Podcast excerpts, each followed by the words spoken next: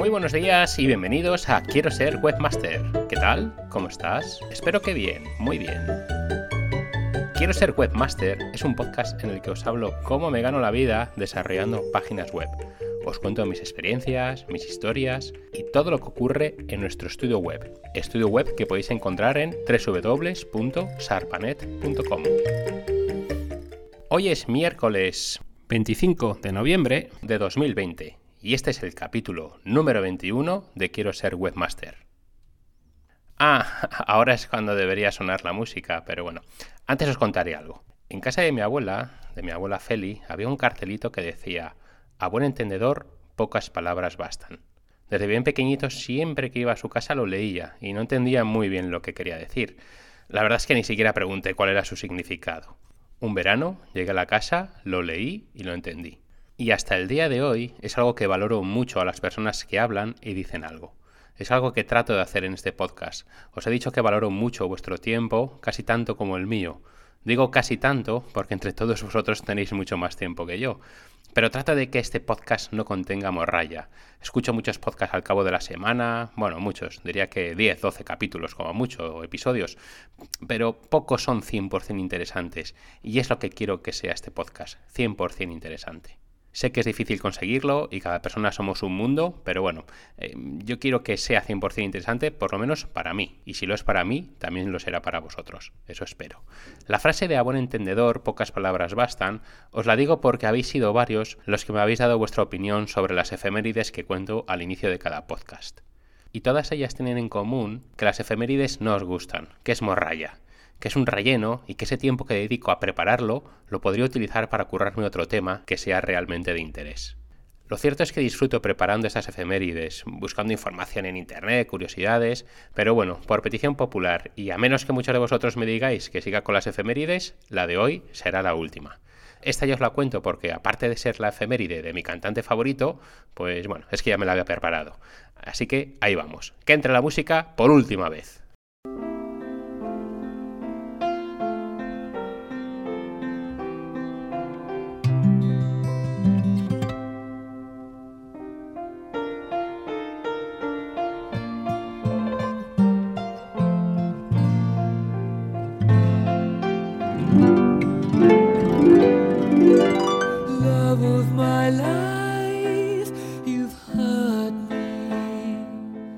Tal día como hoy, en 1991, se conocía la noticia del fallecimiento de Freddie Mercury.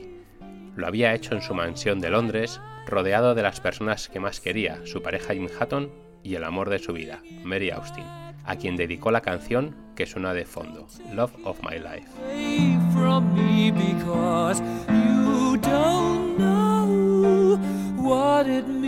Esta canción fue incluida en el catalogado como uno de los mejores álbumes de la historia de la música, A Night at the Opera.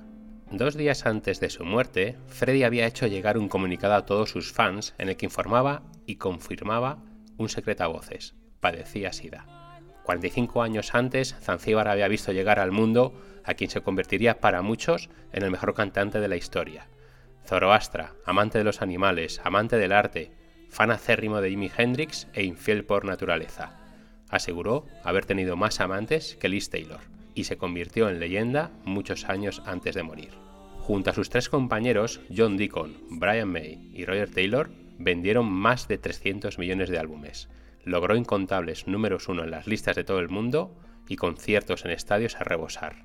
El mejor frontman y showman del universo, de Barcelona a los siete mares de Rai, el gran pretendiente fue más que una estrella de rock, una leyenda que nunca morirá, amante de la vida, escritor y cantante de canciones, con una voz llegada desde el cielo, destinado a romper con todo. Bueno, podría estar hablando horas de Queen y de Freddie Mercury, pero pararé. Soy fan desde que tengo 15 años y raro es el día que pasa y no escucho al menos una canción de Queen. En fin, con esta triste efeméride eh, las doy por finalizadas, ya os digo, a menos que me hagáis una petición popular, hasta aquí han llegado. Y os dejo escuchando un poquito más de ese tema, que para mí es una de mis canciones favoritas, si no la favorita.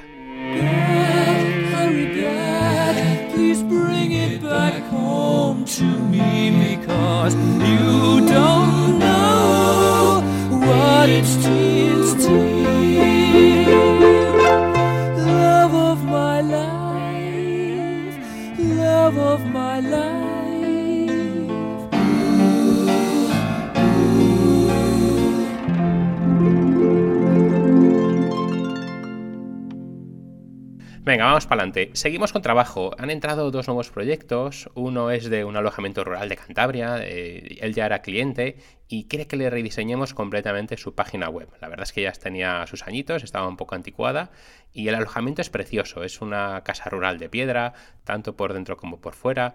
Tiene maderas, muebles rústicos. Eh, bueno, es la antigua típica casona cántabra. Además estoy seguro que va a quedar un trabajo estupendo. La web anterior ya perdía, pues las fotos no eran de demasiada calidad y bueno, esta vez mi cliente me ha hecho caso, se ha gastado un poquito de dinero y las fotos son de 10. Como las secciones y los textos van a ser los mismos, pues más o menos esperamos tenerla en dos o tres semanas como máximo. El otro proyecto es pequeñito, es una landing page para una empresa que vende filtros de agua.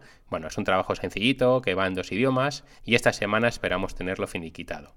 Del resto de proyectos que os he ido contando semanas anteriores, pues bueno, algunos seguimos con ellos, otros los hemos acabado ya y los que seguimos con ellos, pues nada, con ganas de terminarlos. Y es que es curioso cómo funcionan las cosas en nuestro estudio y bueno, me imagino que también pasará en los demás estudios de diseño web, que lo normal es que si tenemos muchas webs en funcionamiento, no nos entran nuevas webs. Pero en cuanto las vamos acabando, van entrando nuevas. A veces me siento como Jim Carrey en la película del show de Truman, no sé si la habéis visto. Bueno, si no la habéis visto, la recomiendo.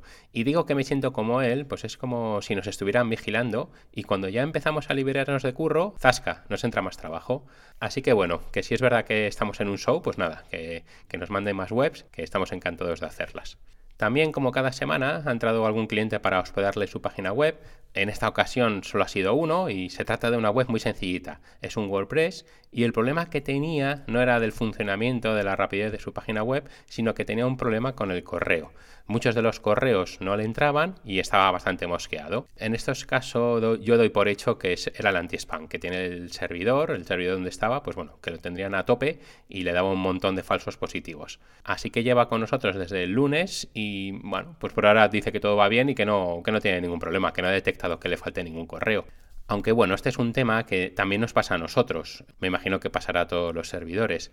Aunque en el caso de este cliente le pasaba con un montón de correos. Y digo que nos pasa porque todos los servidores que se precien tienen un anti-spam.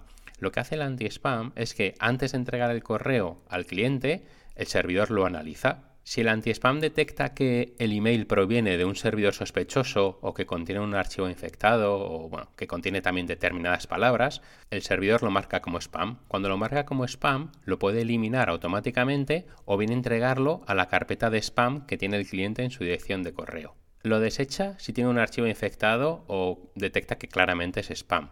Y en ese sentido, la verdad es que no tenemos prácticamente ninguna queja, así que bueno, estoy súper satisfecho con nuestro anti-spam. Y además, si el cliente se queja de que le entra mucho spam, eh, podemos calibrar la potencia del, del anti-spam dentro del servidor y funciona muy bien. Aún así es lo que explico siempre, y es que los spammers siempre van un paso por delante de los servidores de anti-spam, y siempre, siempre algún spam se va a colar.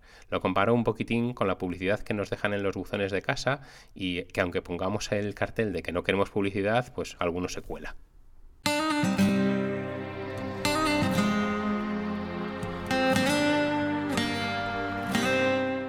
Hace unos días un cliente nos pidió una cosilla que no le pudimos ayudar. Bueno, al final le ayudamos, pero no como él nos pedía. A ver, lo cuento porque lo normal es que si un cliente nos pide algo, se lo hagamos sin problemas. Bueno, siempre que sea algo relativo a su web, claro, no, penséis mal. En esta ocasión es un cliente que además de, tener sus negocios, es un domainer. Es decir, es una persona que registra dominios para posteriormente venderlos. El tío la verdad es que tiene muy buena vista y, mejor olfato. El caso es que nos pidió que les pidiéramos un certificado de Cesarpanet indicando que en tal dominio, en uno de los dominios que él tiene, que, mm, que hace dos años tenía una página web de X temática. Claro, la web nosotros no la habíamos hecho y bueno, se lo comenté a mi abogado y este me dijo que no podía hacer ningún certificado de ese tipo, pues además de que yo la web no la había hecho, y es que la verdad es que ni me acuerdo de cómo era, pues no, no era, era imposible que yo hiciera un certificado de algo que yo no había hecho ni, ni, había, ni había visto. El cliente lo necesitaba por algún tema legal y bueno, se me encendió una lucecita y recuerde que hay una página web donde se queda en memoria cualquier página web de cualquier fecha.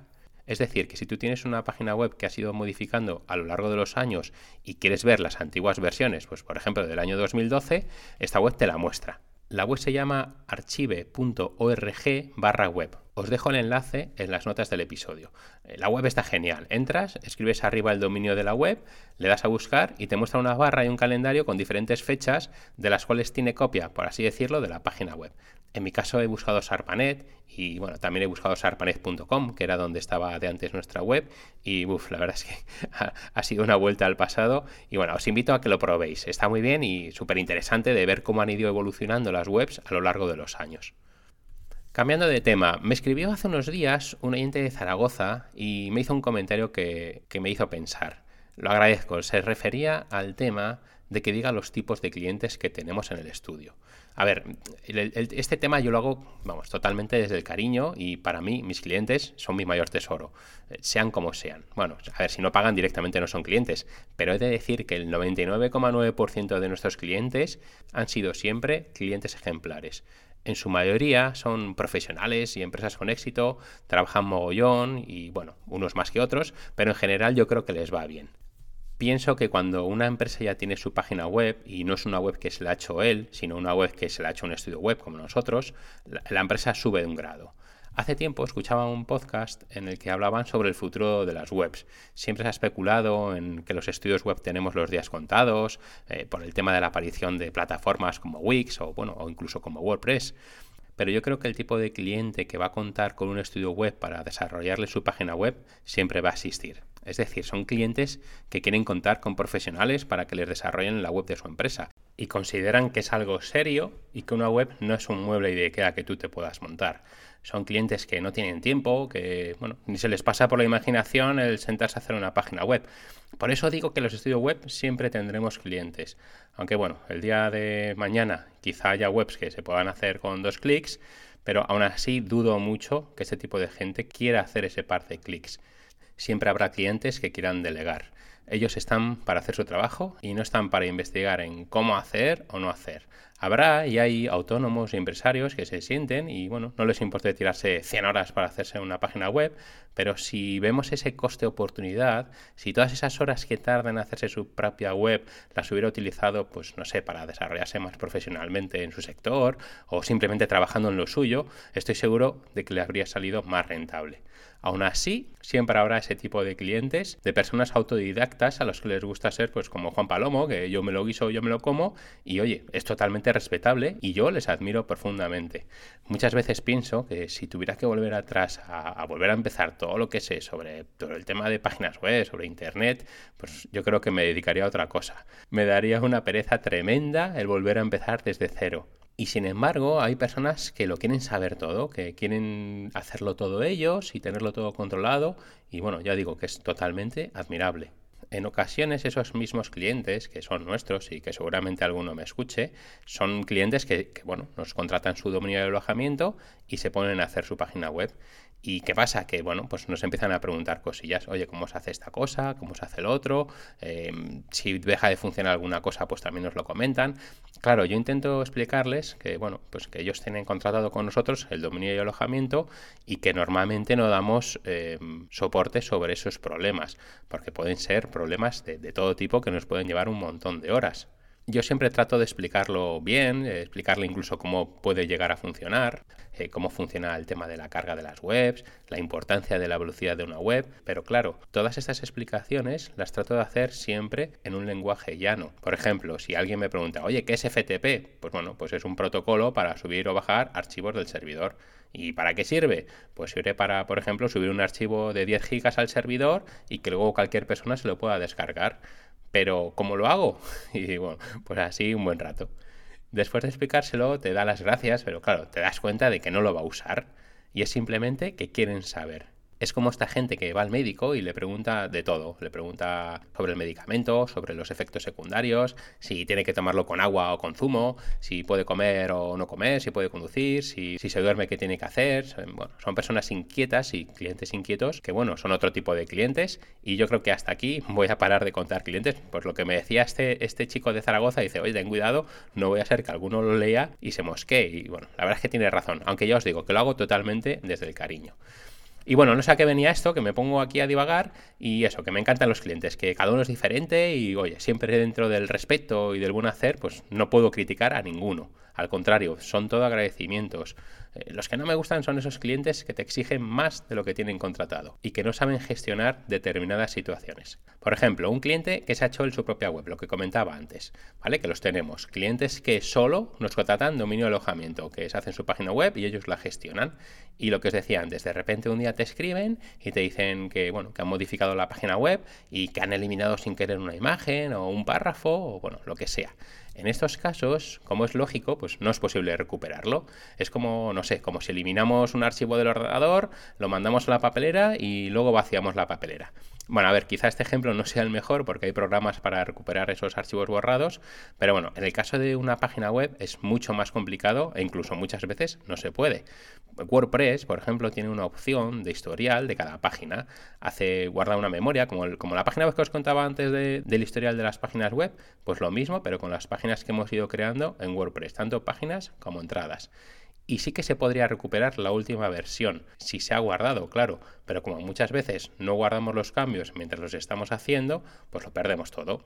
Entonces la solución que damos es volcar una copia de seguridad que hacemos nosotros diariamente. Y bueno, es una solución más que excelente y además es un servicio que está incluido y que no cobramos nada por volcar esa copia de seguridad. Pero aún así, algún cliente se enfada y nos ha pasado que, bueno, pues no gestiona bien su error, nos culpa a nosotros de ello y cuando esto pasa, pues es muy incómodo porque, claro, nosotros no podemos hacer nada. Yo entiendo al cliente que igual se ha tirado una mañana o una tarde entera haciendo trabajo y como tenemos que volcar la copia de seguridad del día anterior, pues va a perder todo el trabajo que ha hecho. En esos casos en los que la persona que va a modificar la web pues no está muy experimentada o ya, os digo que se ha hecho su propia página web, les doy una recomendación y es siempre, siempre hacer una copia manual. En nuestro caso se puede hacer desde el panel de control e incluso se puede y se deben ir haciendo varias mientras vamos haciendo cambios. Igual que cuando hacemos cambios en un Excel o en un Word, que hay que ir dándole de vez en cuando a guardar, pues lo mismo, pero haciendo copias de seguridad. Así, si en algún momento se nos borra algo o hemos borrado algo sin querer o nos, o nos ocurre cualquier desastre, podemos volcar esa copia de seguridad, pues no sé, de hace 15 minutos o 20 minutos. Así no perdemos tanto trabajo.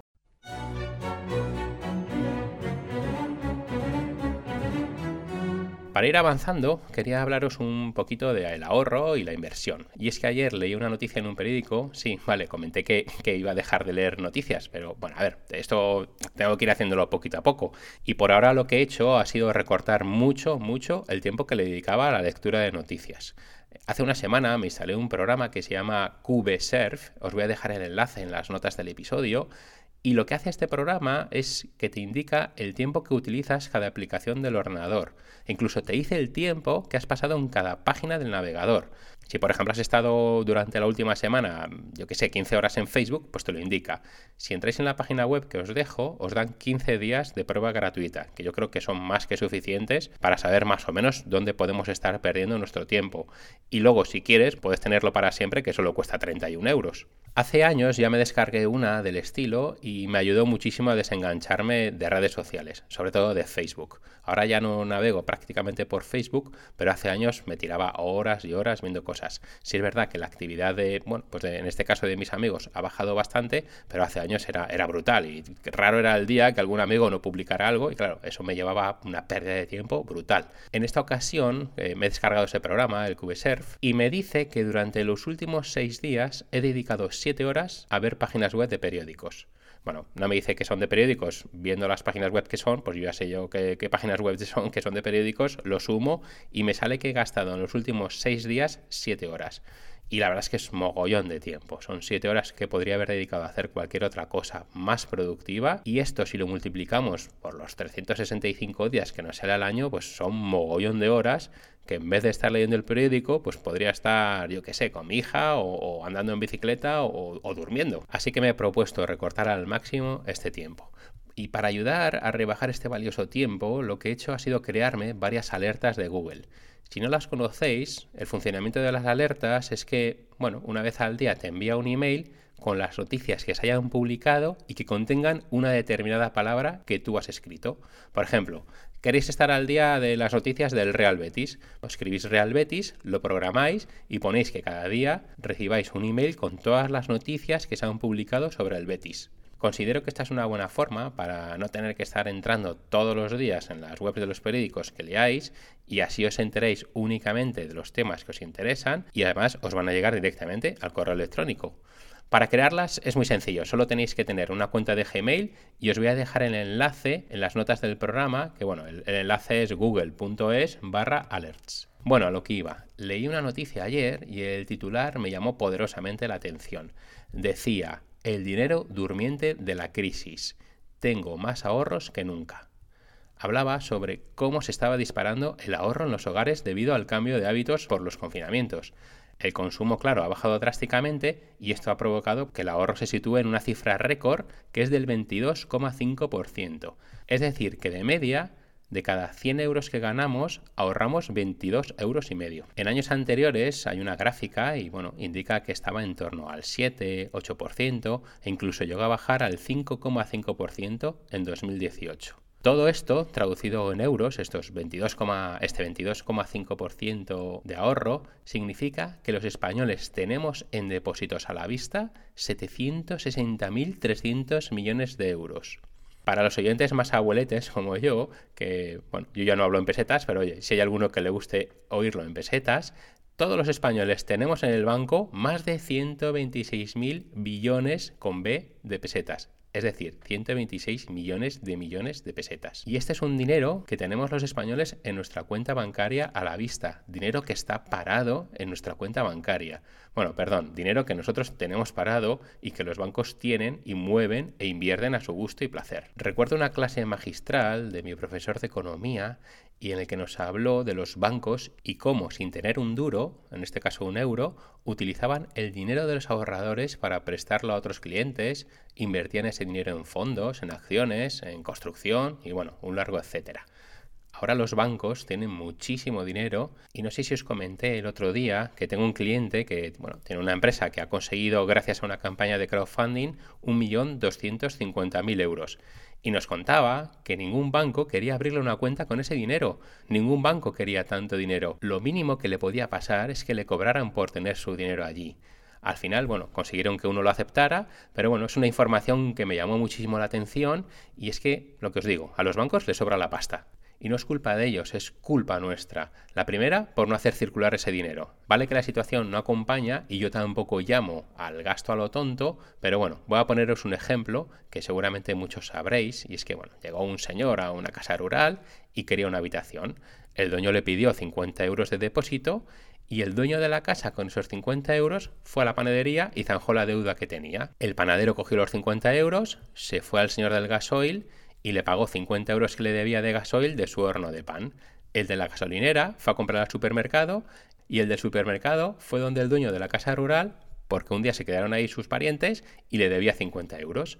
El mismo billete había circulado y había generado un movimiento económico que era bueno para todos. Durante ese tiempo, el cliente de la casa rural había subido a la habitación y bajó, pues tenía que volver a su casa, pues bueno, por una urgencia. Claro, el dueño de la casa, pues le devolvió los 50 euros.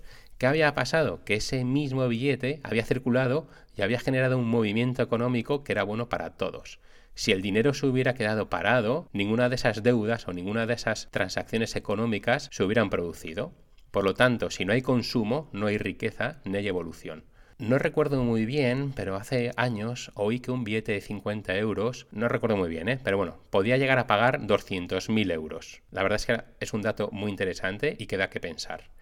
Lo que quiero decir es que además de mover el dinero, también tenemos que ahorrar, por supuesto, pero esos ahorros siempre debemos moverlos. No podemos dejar que el dinero se pudra en nuestra cuenta bancaria. Tenemos que mover y hacer que ese dinero que tanto nos cuesta ganar genere más dinero. Podemos y debemos invertirlo. No todo, por supuesto, pero sí una parte de esos ahorros que tengamos y que no necesitemos a largo plazo. Además, hay inversiones de riesgo moderado, fondos de inversión con poco riesgo y bueno, nos pueden dar más de una alegría al cabo de los años. Por supuesto, estas inversiones siempre las debe aconsejar y vigilar un profesional de prestigio, una agencia que sepa lo que está haciendo y que ganemos dinero siempre. Creo que como autónomos, desarrolladores de páginas web, es nuestra obligación ahorrar e invertir parte de esos ahorros, sobre todo pensando en nuestro futuro, en ese futuro incierto de pensiones. Es esencial que lleguemos a nuestra edad de retiro con un colchón que nos permita vivir sin preocupaciones hasta el fin de nuestros días y si además podemos dejar un legado a nuestros hijos, mejor que mejor. Muchos me diréis, pero bueno, a ver, que no llego ni a final de mes, ¿cómo voy a ahorrar? Se ahorra según cobremos nuestra nómina. Separando el porcentaje que hayamos pensado, pero se ahorra antes de gastar, no a final de mes, no dejando para el ahorro lo que nos sobra a final de ese mes. Si lo hacemos así, nunca ahorraremos. Ah, y otro asunto, si por ejemplo tenemos una hipoteca, podemos destinar parte de ese ahorro para cada año ir quitándonos un poquito de esa deuda con el banco. La amortización de los préstamos es algo que muchas veces olvidamos y podemos ahorrarnos un pico cada mes o acabar antes de pagarla. Y bueno, con estos datos, que espero que os sean de interés, aunque bueno, algunos me decís, oye, ¿qué tiene que ver esto con el tema de, estudio web, de páginas web? Yo creo que va todo unido, la economía, el ahorro, el cómo trabajar. Así que bueno, muchísimas gracias como siempre por escucharme, por darme vuestro feedback, vuestra opinión. Ya sabéis que podéis dejar vuestros comentarios o seguirme desde la plataforma que utilicéis para escuchar este podcast. Y si lo hacéis desde la página web que hemos creado para este podcast, que se llama quiero ser webmaster.com, podéis dejar algún comentario del capítulo. Así que nada, hasta el próximo miércoles. Muchísimas gracias como siempre por estar ahí. Disfrutad del día, de la semana y como siempre, cuidaos mucho.